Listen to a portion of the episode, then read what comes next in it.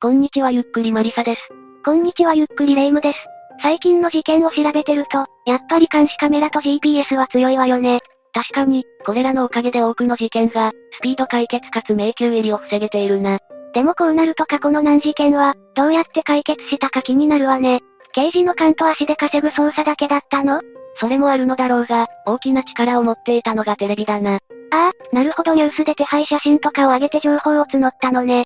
ネット全盛の今ではピンとこないかもしれないが、数十年前までは影響力は凄まじかった。何せ4年間未解決だった失踪事件の真相にたどり着いたりと、実際に迷宮事件を解決しているんだ。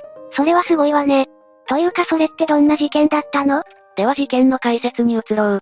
2000年3月10日、千葉県茂原市に住む重機オペレーターの江沢茂雄さんは、その日もいつも通りに日常を過ごしていた。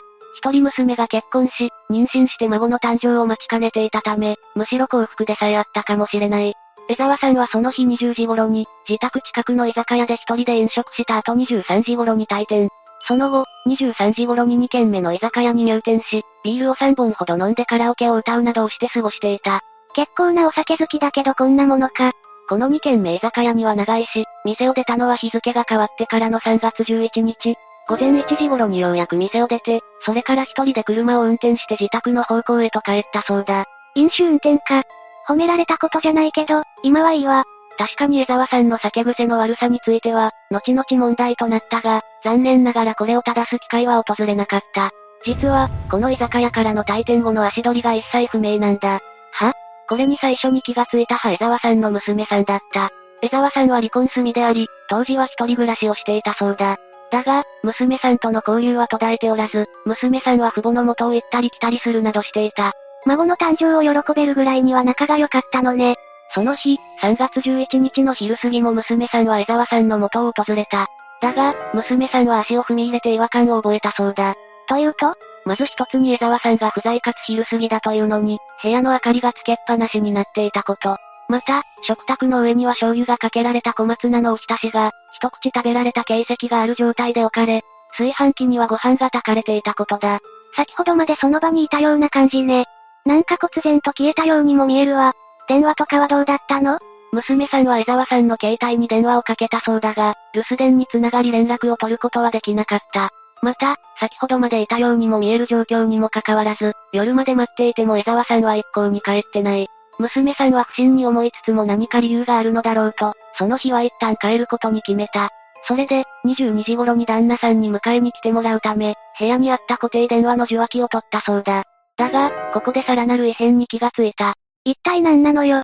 電話線が刃物で切断されていたんだ。つまり電話は普通になっており、一切連絡が取れない状況であった。休養で出て行ったのではなく、作為的なものを感じるわ。さらに江沢さんが仕事先を、10日以降無断欠勤していることも明らかになる。これを知った娘さんは翌12日に父の自宅へと向かったが、ドアを叩いても反応はなかった。そして、さらに新たな不審にも気がついた。まだあるのか。電話線だけでも相当やばいのに。それはいつもは鍵をかけていないドアがなぜか施錠されていたことだ。娘さんは江沢さんが帰宅し、家の中で倒れているのではないかと心配し、はしごを使って裏のベランダから部屋に入ったそうだ。だが、家の中は11日に訪れた時から一切変化はなかった。この段階になると娘さんの抱えていた違和感は膨らみ、恐怖へと変わっていた。また、江沢さんが使っていた会社の車も行方がわからなくなっていたことから、何か事件に巻き込まれたのではと心配した。それでとうとう3月15日に警察に捜索願いを提出したそうだ。捜索願い出すまでは早いとは言えないけれど、まだ現役の父親だから騒ぐに騒げないわよね。それで伊沢さんの手がかりは見つかったの？残念ながら一切情報はなかった。この歯がゆい状況のまま年月が流れ、再び事態が動き出した歯4年後の2004年になってからだった。きっかけになったのは江沢さんの娘がとある番組を何気なく見ていたことだった。その番組はテレビ朝日が放送していたテレビの力。タイトル通りテレビで行方不明者や、未解決事件の情報を募り、事件を解決しようというものだった。それ、覚えているわ。確か事件から時間が空いてない行方不明事件だったら、かなり解決していた気がするわ。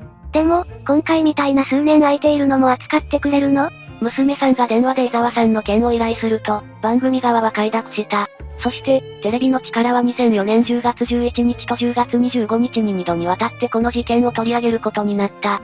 この番組中では前述の行方不明までの経緯が語られるとともに、考えられる事件性についても述べられた。事件性か。うーん、金銭トラブルか交友関係とか？江沢さんは重機オペレーターとしては優秀で、給料も月に30万円以上もらっていてギャンブルなどもなかったようだ。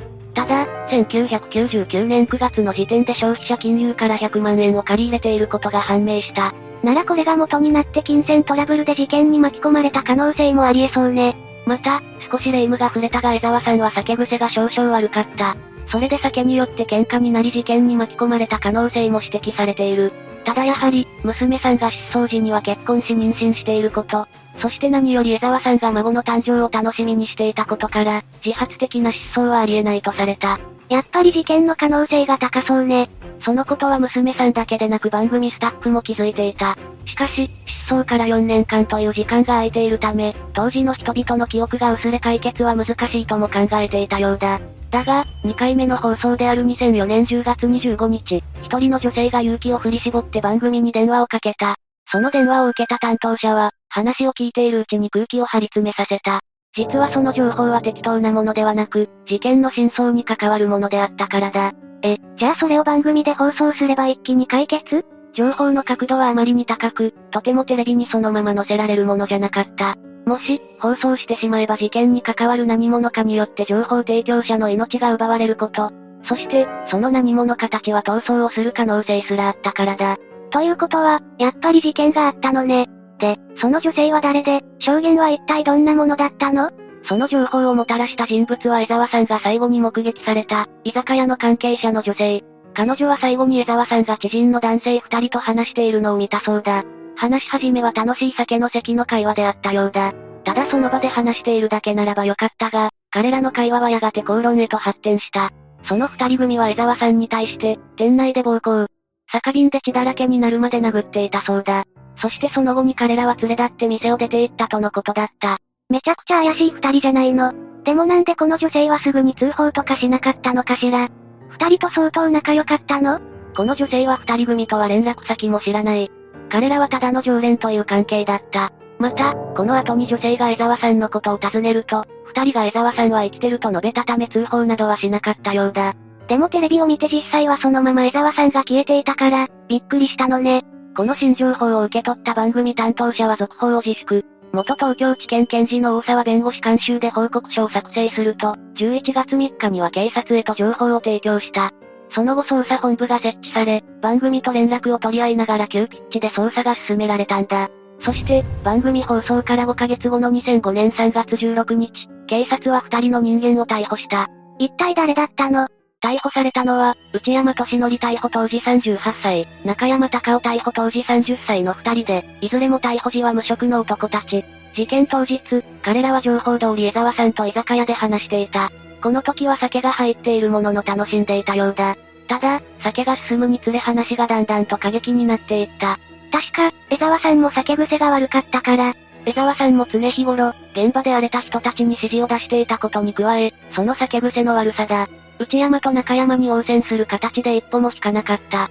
それで三人は結局居酒屋の外に出て争うことになる。若さに加えて人数差もあったため、江沢さんは二人から過剰な暴行を受けてしまった。そしてこの段階になると内山と中山は大変なことをしたと血の気が引いた。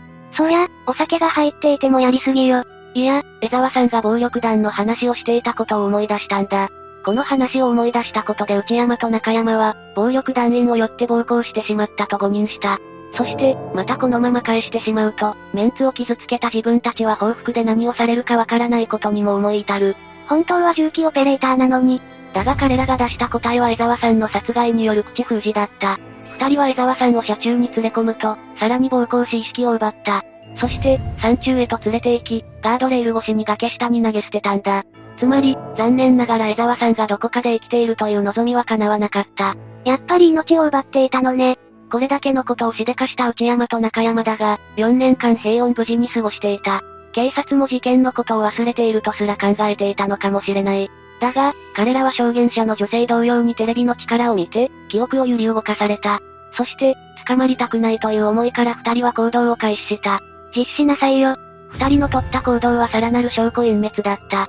かつて江沢さんを投げ捨てた場所に行き、さらに遺体を見つからないように場所を移そうと考えた。だが、4年という月日のうちに遺体は喪失しており、見つけることができなかった。また二人の逮捕後に警察が捜索するも、現在も江沢さんの遺体は見つかっていない。事件の真相にたどり着いても結局江沢さんは見つからないのね。